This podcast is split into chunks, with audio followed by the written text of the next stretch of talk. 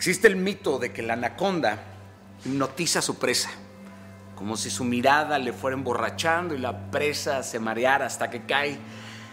Y a veces me pregunto, ¿cuál es mi anaconda? ¿Cuál es nuestra anaconda? ¿Cuál es tu anaconda?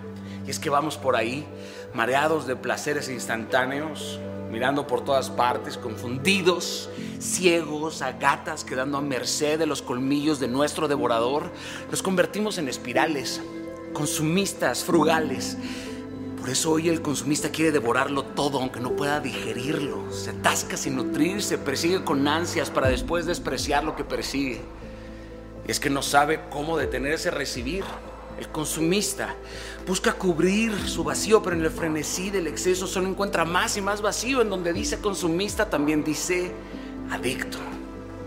Hoy estamos hipnotizados por los artilugios del miedo, de la baja autoestima, del dolor y con ello contagiamos a otros. Pero ¿cómo romper el hechizo, queridos?